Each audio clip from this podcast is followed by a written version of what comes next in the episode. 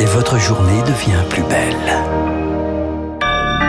Précisément 6h30 à l'écoute de Radio Classique. Voici votre premier journal.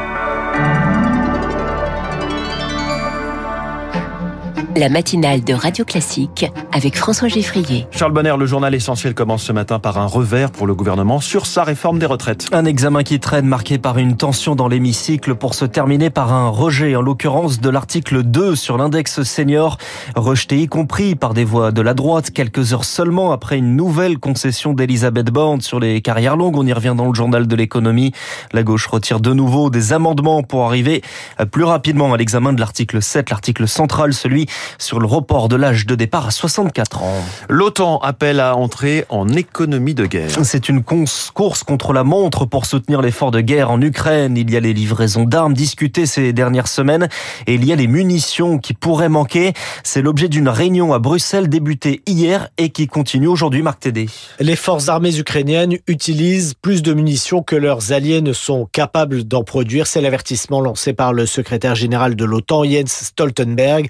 C'est ce que détaille Marc Chassillan, ingénieur et spécialiste en système d'armement. La consommation euh, des Ukrainiens qui est sur une année à peu près 1 700 000 obus. Hein. Quand on compare ça avec la capacité de production euh, occidentale, on arrive à un petit 400 000 obus par an, sachant qu'une grande partie de cette production est en fait euh, consacrée à regarnir les stocks bien maigres des armées occidentales. Les Américains devraient augmenter leur production d'obus de 14 000 par mois jusqu'à présent. Elle passera cette année à 20 000, puis à 40 000 en 2025.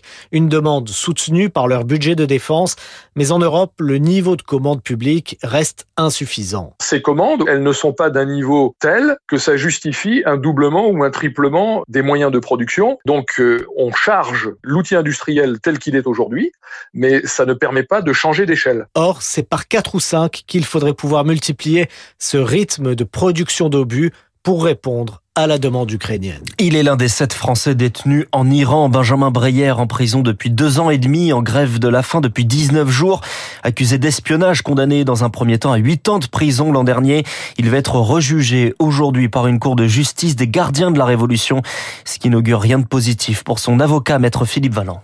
Benjamin Brière connaît suffisamment ses conditions de détention et la manière dont il a vécu le processus euh, entre guillemets judiciaire iranien pour n'en avoir aucune confiance nous ne nous faisons aucune illusion et lui non plus. Et je pense que euh, Benjamin considère euh, que le seul moyen de pression qu'il a à mettre en jeu vis-à-vis des autorités iraniennes, c'est malheureusement son existence. Il persévère dans cette grève de la faim.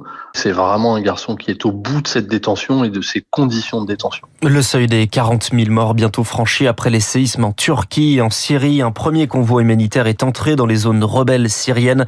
Les Nations Unies estiment qu'il faut 400 millions de dollars d'aide à la il est 6h33, c'est sa première prise de parole par la voix de sa sœur. Hélène Palmade qui fait part de la honte de son frère Pierre Palmade. Il assumera les conséquences de ses actes et présente ses excuses. Communiqué publié après son accident de la route vendredi dernier. Trois autres personnes sont blessées dans l'autre voiture, celle qui a été percutée. Leur avocat s'est aussi exprimé dans la journée. Il assumera euh, toutes les conséquences de ses actes. Ça paraît évident et de toute façon, il n'a pas d'autre choix. Euh, quant à ses excuses, bon, ça vaut ce que ça vaut.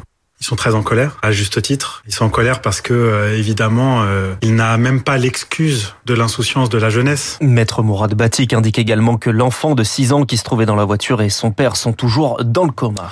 Les autorités sanitaires veulent interdire un herbicide agricole. Le S-métolachlore, c'est l'un des plus utilisés en France pour les cultures de maïs, de tournesol ou encore de soja. L'Agence française de sécurité sanitaire veut interdire son usage, Chloé Juel, à cause de seuils limites dépassés. Oui, c'est une substance qui se dégrade dans les sols, les eaux en surface et les eaux souterraines, une pollution des nappes phréatiques et donc potentiellement de l'eau potable qui a été détectée donc par l'ANSES et qui se base sur des normes de qualité fixées par la législation européenne. L'Agence française de sécurité sanitaire a décidé de retirer du marché cet herbicide classé cancérogène suspecté l'année dernière. Un retrait qui va se faire progressivement. Impossible pour les agriculteurs de le faire du jour au lendemain. Il y aura donc un délai de grâce. La vente du S-métolachlore sera autorisée pendant encore six mois et son utilisation pendant un an. Le calendrier s'annonce difficile à tenir, d'autant qu'il n'y a pas d'alternative pour les professionnels à ce stade. Il s'agit de l'un des herbicides les plus utilisés en France, autorisé depuis 2005. Environ 2000 tonnes de produits sont disséminés chaque année dans les sols français. 91% des personnes noires ou métisses ont déjà été victimes de discrimination de temps en temps ou même souvent. C'est un chiffre qui empire ces dernières années selon une étude du Conseil représentatif des associations noires. Le gouvernement avait dévoilé un plan en janvier pour former tous les agents publics en matière de discrimination.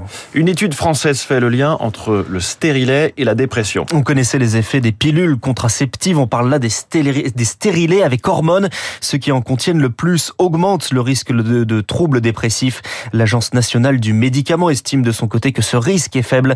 En France, 300 000 femmes sont sous stérilet hormonal. La dépression, maladie qui se répand chez les plus jeunes. En 2021, 20% des 18-24 ans ont connu un épisode dépressif.